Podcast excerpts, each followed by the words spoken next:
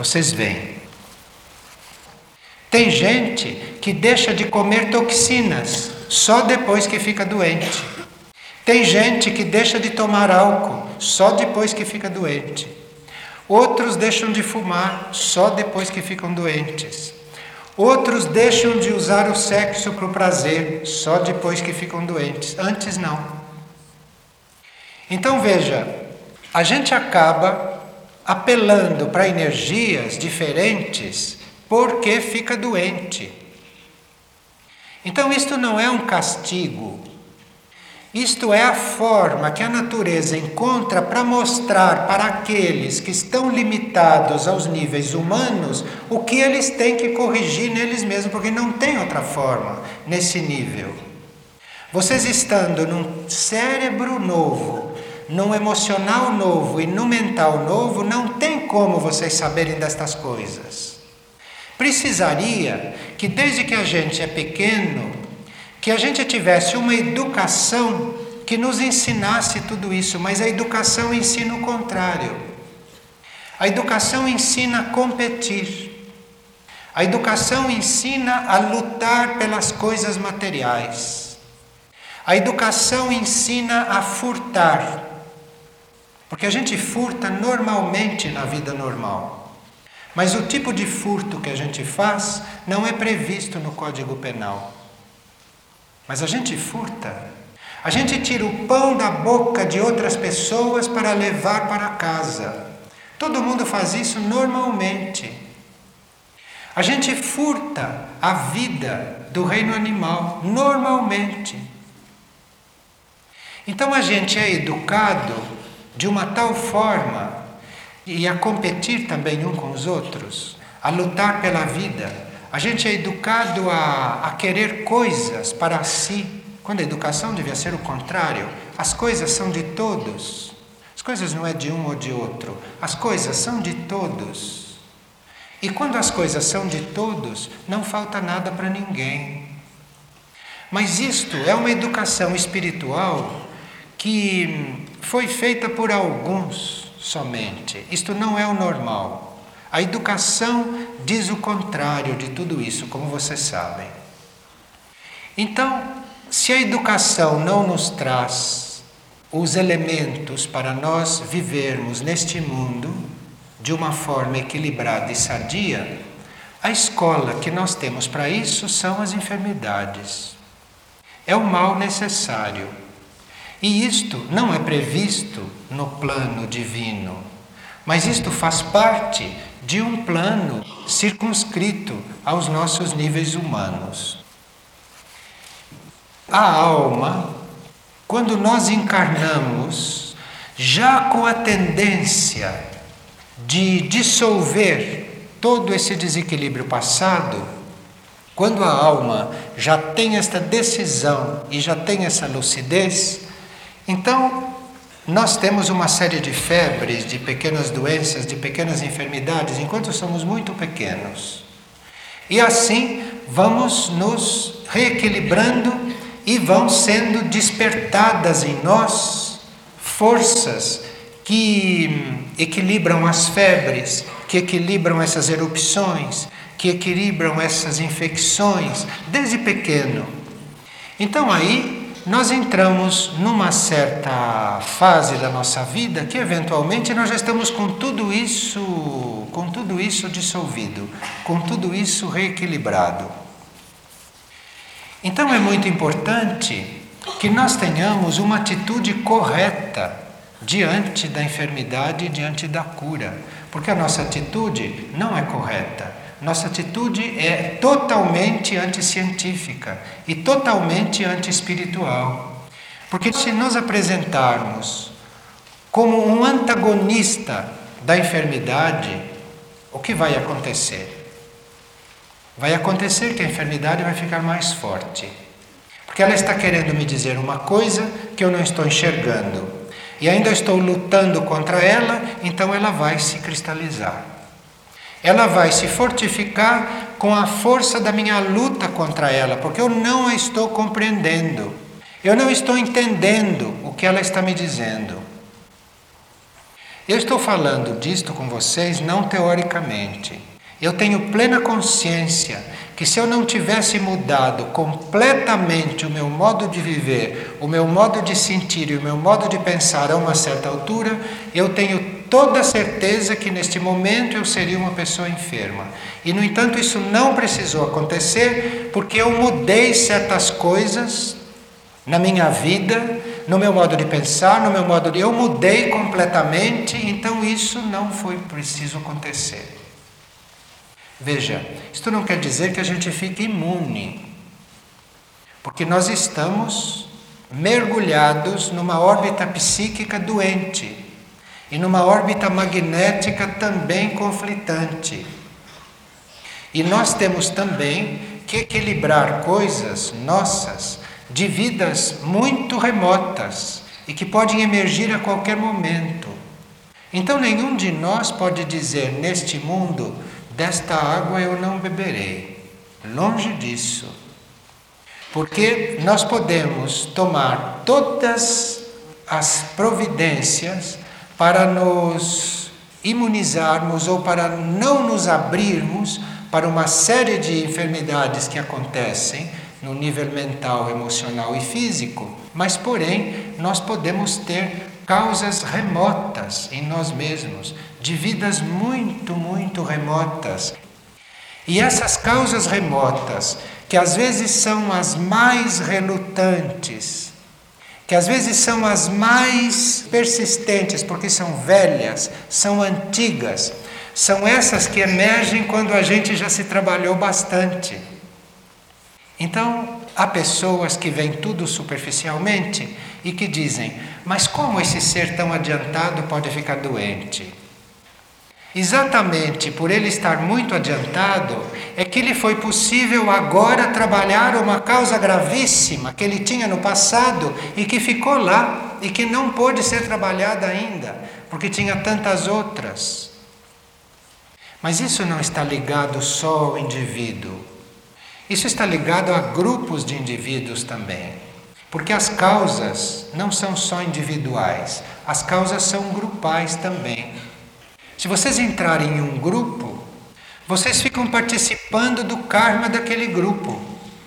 Então, ao karma individual de vocês, soma-se o karma daquele grupo.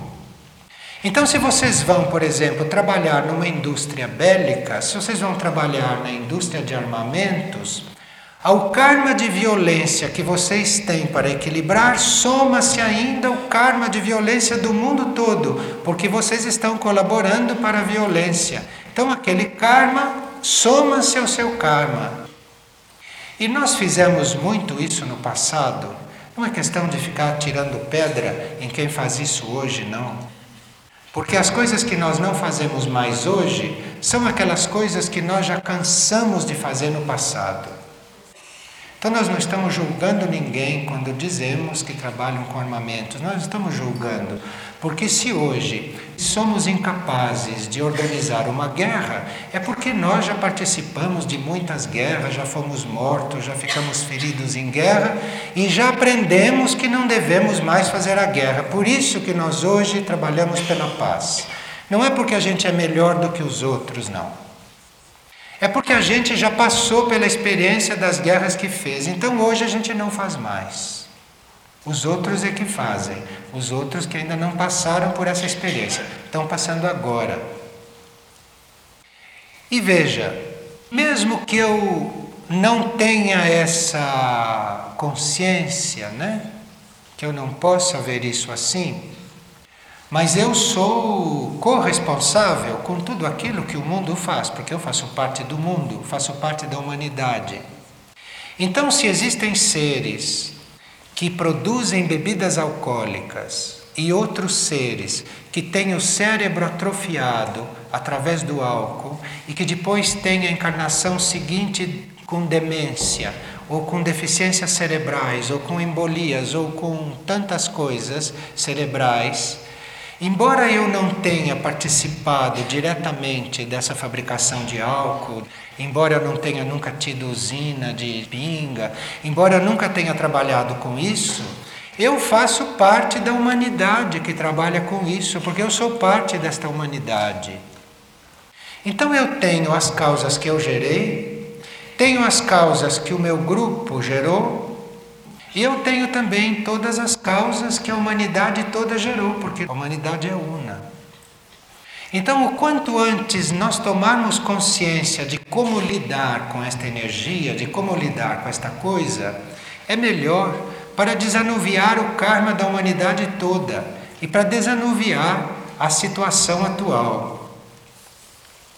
É verdade que atualmente não é só o homem que está conscientizando isso. Atualmente existem até forças extraterrestres que estão organizadas e que estão vindo em ajuda do homem. Claro que nós sozinhos não poderíamos transmutar a situação doentia do planeta Terra. O grau de infecção que nós já conseguimos introduzir na Terra como mineral é irreversível.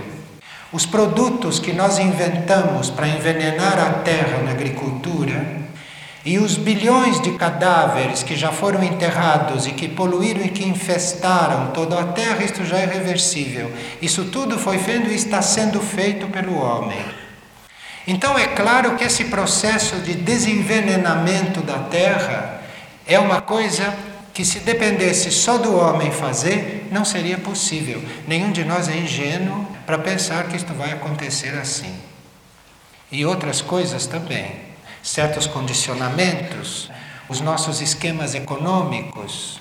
Quem de nós pode garantir que pode modificar o esquema econômico? E, no entanto, nós sabemos que este esquema econômico vigente no planeta todo, em todos os lugares, nós sabemos que este esquema não permite que a energia circule, que a energia flua, porque a energia fica congestionada em uns poucos e não circula. Então, o planeta está todo cheio de tumores, o planeta está todo cheio de quistos, onde a energia monetária está acumulada. Então, todo o planeta está com esta doença.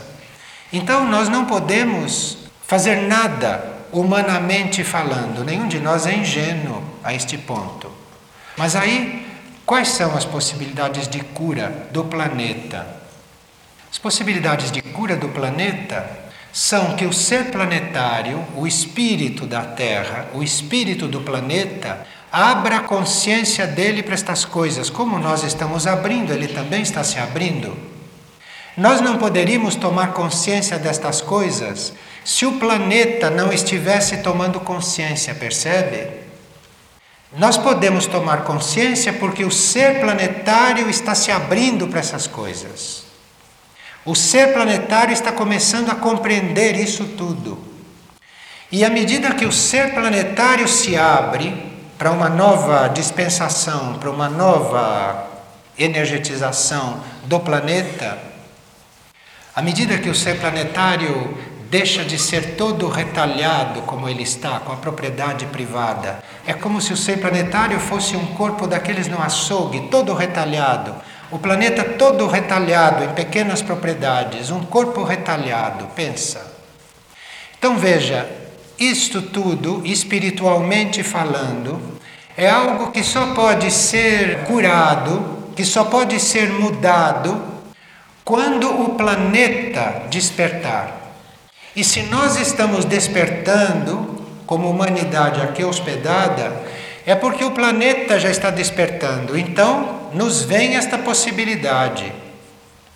E o grande despertar da era moderna é que a gente procure o contato com esses níveis onde todo esse desequilíbrio não existe.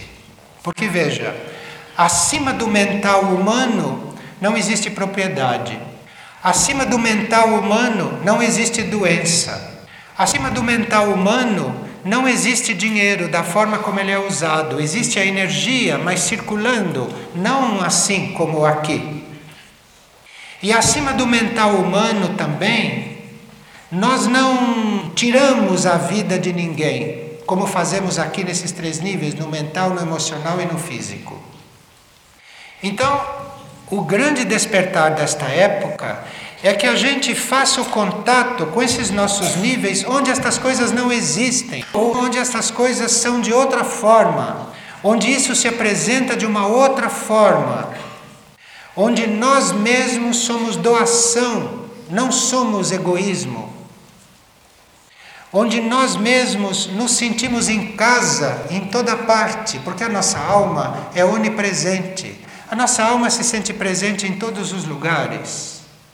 Então, esta ilusão de que aqui a gente só se sente em casa, na própria casa, isto é uma ilusão daqui.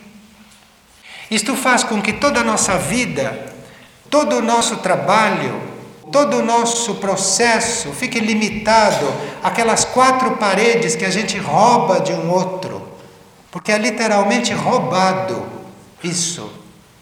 Eu digo que é roubado no sentido espiritual, não no sentido terreno. No sentido terreno é legal, mas no sentido espiritual não é legal, porque a maioria não tem teto. Então, se a maioria não tem teto, aquilo que eu tenho a mais foi roubado. Veja, isto não é uma constatação política. Isto é uma constatação espiritual que o planeta está desenvolvendo, o planeta todo. Isto não tem nada a ver com política. Isto tem a ver com a vida superior. Isto tem a ver com os níveis superiores de consciência. Aquilo que tem que se instalar aqui e que vai se instalar porque nós estamos tendo todos os sinais a respeito disso.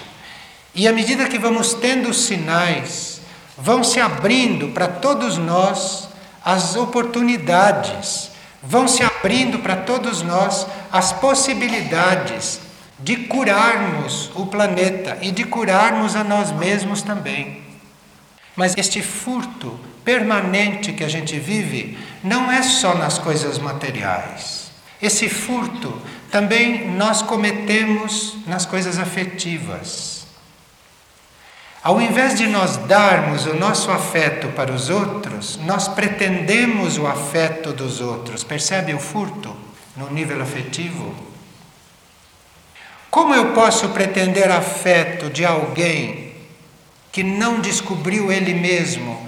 Se ele ainda não sabe o que ele é internamente, se ele ainda não descobriu o eu espiritual, como eu posso exigir dele afeto se ele não tem nem para ele, que é a situação de quase todos? Como eu posso exigir de uma pessoa uma coisa que a pessoa não tem nem para ela? Então eu furto, eu furto o pouco que aquela pessoa tem. Então, é o movimento contrário que eu tenho que fazer. Não é só no nível físico. Fazer isso no nível físico sem fazer no emocional e no mental não adianta nada. Se vocês forem fazer isso no nível físico, vocês vão ficar pobres. Isso que vai acontecer. E não vai adiantar nada. Porque vocês têm que dar também o que é dos outros no nível emotivo. Vocês têm que dar os bons sentimentos para os outros e não pretender deles isso. Cada um dá o que tem, cada um dá o que pode. Você que tem que dar, se você já percebeu qual é a coisa. E não o outro que tem que dar para você. Você que tem que dar. Você que tem que se descentrar. Se você tem uma ideia, se uma coisa dentro de você é verdade para você, você tem que dizer isso claramente, porque os outros também têm direito a isso. Senão estou roubando, estou furtando. Se eu descobrir em mim uma realidade, se eu descobrir em mim uma luz, eu tenho que dizer para o outro que esta luz existe, que esta luz está aí. Eu tenho que fazer com que o outro sinta essa luz. Senão eu estou roubando, eu estou furtando. Eu não estou deixando que o outro se valha da luz que eu descobri. Para que, que eu estou guardando isso? Então vocês veem que não é guardar só coisas materiais que é a causa de todos os males. É guardar também o amor, é guardar também o afeto. Mas depois a gente chega num nível, num ponto evolutivo, que a gente já começa a dar esse afeto, que a gente já começa a dar este amor, que a gente já começa a dar as coisas materiais, que a gente já começa a dar as boas ideias, porém para quem a gente quer bem, não para todos. Ou a gente dá para aqueles com quem a gente acha que tem ligação. Ou a gente dá para aquelas criaturas que nós chamamos de nossos filhos e que não conseguem mais se libertar de nós porque nós não soltamos. Então a gente fica dando para eles. Assim é fácil. Isto é o segundo degrauzinho, fazer isto. Claro que quem não faz isso ainda não pode entrar num outro ponto. Mas o outro ponto é deixar isso tudo disponível. É deixar isso tudo solto, livre. A coisa é vocês não se limitarem, é vocês não limitarem aquilo que a energia está dando para vocês. Aquilo que lhes é dado foi para vocês darem, foi para ser passado para vocês e vocês passarem adiante em todos os níveis, não foi para ficar retido. Então, se vocês criam um obstáculo deste tamanho, como seja, colocar o seu afeto só naquele que você quer bem, você criou um engarrafamento. Você criou um engarrafamento da energia. Você ficou predisposto a um tumor. Tem que acontecer um tumor a uma certa altura. E se aquilo é uma ideia, se aquilo é uma ideia, o tumor vem no cérebro. E se aquilo é uma possessão, um senso de posse, aquilo vem no aparelho digestivo, vem no estômago. E se aquilo é muito generalizado e muito insistente, então vem no sangue a uma certa altura. Porque o sangue é o elemento de circulação. Então veja, se trata de não reter nada, mas tem que começar das coisas sutis, tem que começar das coisas internas. Tem que começar das coisas psicológicas, porque começar das materiais é mais fácil. Parece que é mais difícil, mas não é, é mais fácil. E finalmente, a gente abre mão de si mesmo.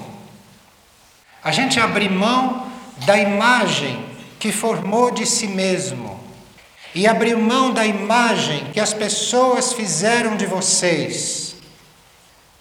Vocês perceberam que quando uma pessoa é considerada advogada, que ela acha que tem que ser advogada para o resto da vida, que ela não pode mudar mais porque esta é a imagem dela? O outro é médico, então ele não pode deixar de ser médico porque aquela imagem encarnou nele. Ele é uma imagem, ele não é mais ele. E os outros não o deixam mais em paz. Porque os outros o conhecem como médico e ele não pode ser mais outra coisa. Ele está bloqueado, acabou o homem. Precisa outra encarnação para ele vencer uma outra coisa. Pensa que vida nós temos. Pensa em que currais nós nos metemos. Nós estamos falando de princípios básicos de cura. Porque sem mudar a mentalidade não há possibilidade de cura efetiva. Vocês dirão, mas eu não mudei a minha mentalidade e sarei de várias moléstias. Você não sarou. Estas moléstias foram transferidas, foram removidas, não foram curadas. Essas moléstias vão reaparecer de outra forma. Você removeu, você tirou do caminho isso, mas você não resolveu não está curado. Só está curado quando você realmente resolver a causa. E a causa é no caráter, a causa é na consciência. A causa não é nas coisas externas, não é no jogo aqui. O jogo aqui é já o final, é já a parte final. Alguém tinha uma pergunta a respeito de como deve um médico se comportar? Como esta pergunta? Como um médico se comportaria diante de uma enfermidade grave, né? Ou como isso seria feito? O caminho para quem está na medicina não é diferente do caminho de nós todos.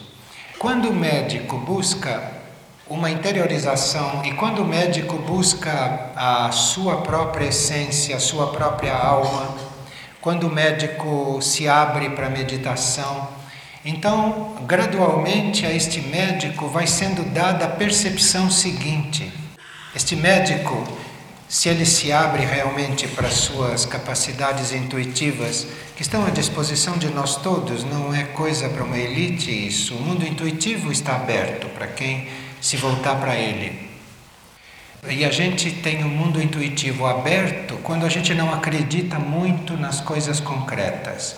Quando a gente dá às coisas concretas o valor correto, então aí o mundo intuitivo começa a se abrir. Então o médico tem condições, senão ele não teria sido colocado naquela tarefa, ele tem condições de perceber se aquela enfermidade está ali para levar o indivíduo à desencarnação? Ou se ela está ali para ser tratada e para ser superada? Ou se ela é crônica, se ela vai acompanhar o indivíduo até o final da encarnação.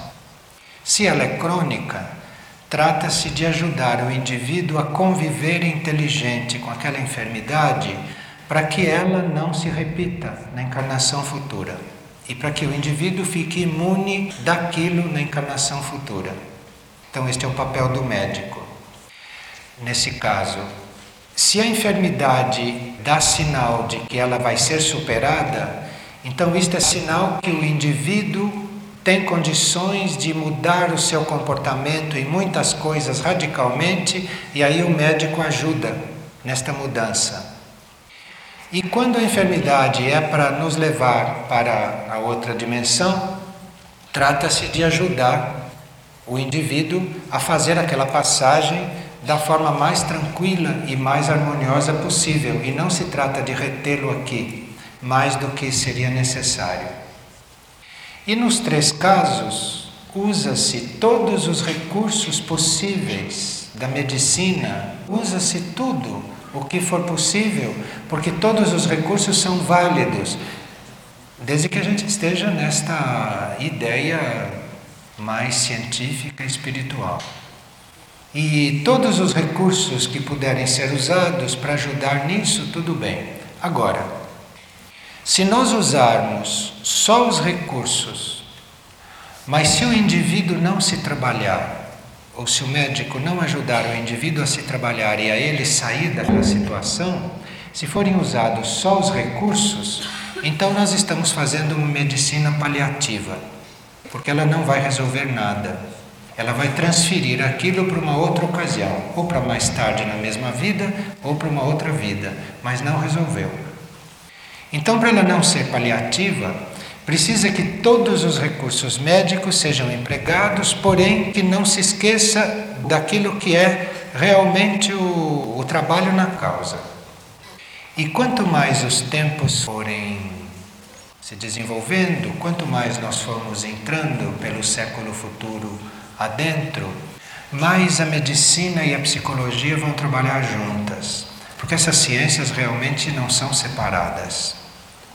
Foi a mente analítica dos últimos séculos que separou isso, mas essas coisas não são separadas. A medicina e a psicologia, elas são ciências que devem trabalhar juntas e não se separa isso.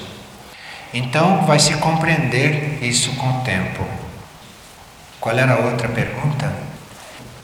A extirpação de órgãos.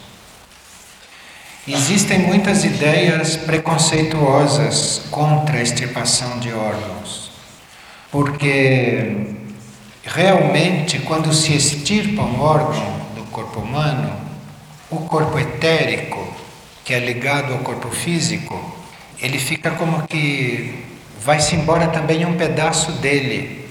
E este corpo etérico tem que se reorganizar. E o eu espiritual de um indivíduo ele tem que fazer de uma forma intensiva o trabalho que ele fez na infância, que era de se amoldar aquele veículo físico que lhe foi dado. Então, quando você extirpa um órgão, tem que haver uma nova adaptação, tem que haver um trabalho de adaptação. E se você extirpa o órgão, e se você não elimina a causa que trouxe a doença àquele órgão, aquela enfermidade vai aparecer num outro órgão.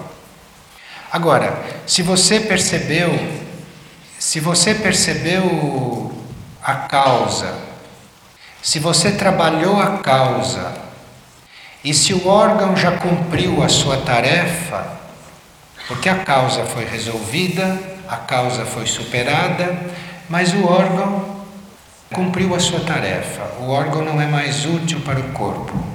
Então, ele, nesse caso, pode ter se tornado um obstáculo ao bom funcionamento do corpo. Então, nesse caso, tranquilamente se extirpa o órgão. Mas, se se extirpa um órgão antes de se conscientizar o que, que aquilo estava querendo nos dizer, se arrisca aquilo aparecer num outro órgão. Então, extirpar um órgão pode ser um trabalho higiênico no corpo, mas extirpar um órgão pode ser uma mera violência, porque não vai adiantar nada em certos casos, aquilo vai reaparecer numa outra parte do corpo. E a gente vai submeter o etérico e o espiritual a um trabalho de adaptação. Aqui está perguntado a respeito de doenças nos órgãos genitais e problemas de coluna, como mudar a consciência. Todos os problemas nos órgãos genitais, no útero, no ovário, nos órgãos masculinos, todos esses problemas são resultado do mau uso destes órgãos em vidas passadas, ou na própria vida, ou na mesma vida. Então, estas enfermidades vêm para nós mudarmos a nossa atitude, o nosso comportamento e mudarmos o uso que nós fazemos desses órgãos. E aí cada um sabe qual é o uso que fez, ou se é numa vida passada, não pode saber, né? Mas aí pode reestudar a sua atitude diante do uso desses órgãos. E os problemas da coluna são simbólicos de quando a nossa energia não subiu, quando a nossa energia não subiu de nível, quando a nossa aspiração, o nosso idealismo, o nosso altruísmo não foram suficientemente desenvolvidos, então a energia não pode subir através da coluna, como aconteceria naturalmente, que a energia vai subindo através da nossa coluna até chegar na cabeça. Mas para isso precisa que a gente desenvolva o caráter e que a gente suba com a nossa vibração, que a gente suba com o nosso modo de vida, com os nossos hábitos, os nossos costumes, com a nossa mente. Que a nossa mente seja colocada não só em assuntos triviais, em assuntos corriqueiros, em assuntos normais, né? mas que a nossa mente seja colocada nos assuntos que o nosso ser espiritual está pedindo, que o nosso ser espiritual está desenvolvendo nesta época. Então a energia sobe pela coluna e não há problemas de coluna no plano físico. E se a pessoa despertou para isso depois que os problemas apareceram, ela deve fazer isso da mesma forma. Porque eu conheço pessoas que, segundo os diagnósticos, estavam com problemas crônicos na coluna e que esses problemas desapareceram. E outras vezes não desaparecem, porque aí o indivíduo necessita da energia para ele tratar daquele assunto, ele tem que desenvolver certas energias para que na próxima vida ele tenha um fluir livre da energia pela coluna. Mas precisa que ele se trabalhe como se ele fosse ser curado, porque ele nunca sabe se vai ser curado ou não. Ninguém pode garantir isso. A gente é curado quando não precisa mais da doença. E às vezes a gente pensa que não precisa mais da doença, mas não é bem assim. A gente pensa isso com a mente. E na mente da gente a gente acha que não precisa mais da doença. Mas no subconsciente ainda estão muitas forças jogando e que se a doença persiste, ela está nos mostrando que ainda tem força jogando. E como é que eu então rejeito essas forças? Se não se trata exatamente de uma luta cega, né? Eu rejeito essas coisas me voltando para a luz, me voltando para o contrário do que são essas forças. Então, se eu conseguir uma osteoporose, eu tenho que me voltar para a vida.